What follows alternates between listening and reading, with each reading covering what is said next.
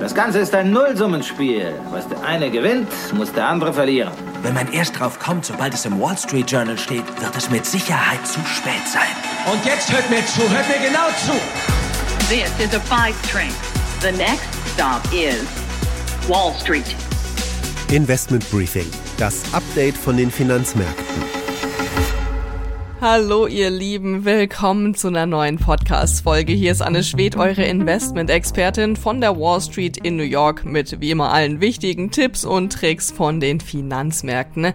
Diese Woche waren alle Augen auf die neuen Inflationsdaten gerichtet. Die lag im Januar bei 3,1 Prozent. Das ist zwar ein Rückgang zu den 3,4 Prozent im Dezember, aber mehr als die 2,9 Prozent, die Experten erwartet hatten.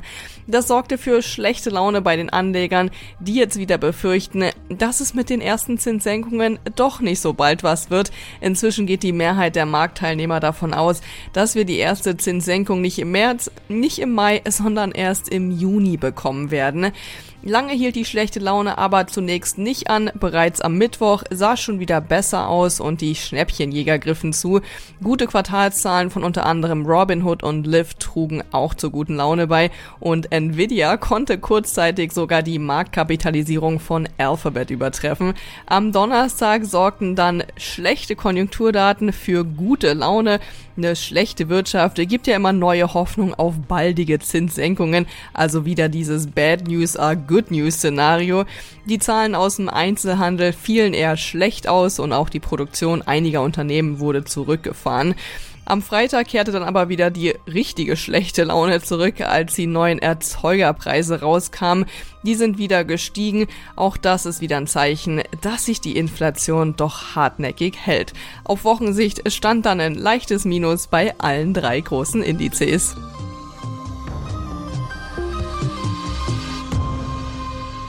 Und das sind unsere Themen in dieser Ausgabe.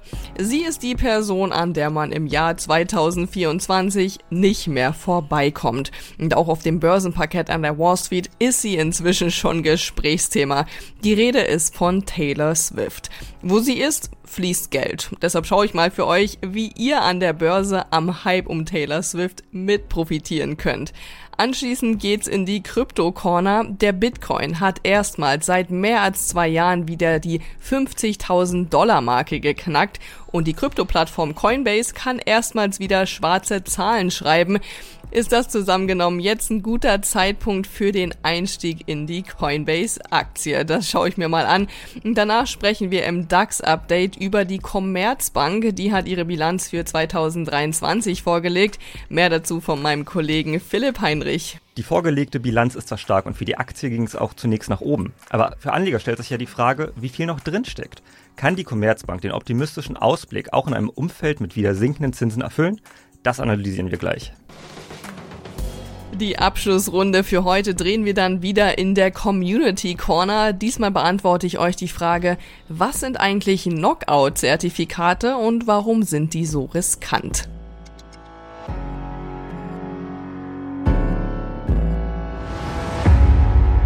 Das sind unsere Themen heute. Die komplette Ausgabe hört ihr aber nur als Teil unserer Pioneer-Familie.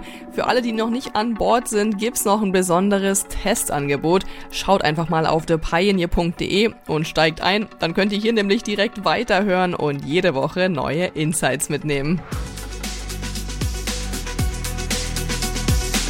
Investment Briefing, das Update von den Finanzmärkten.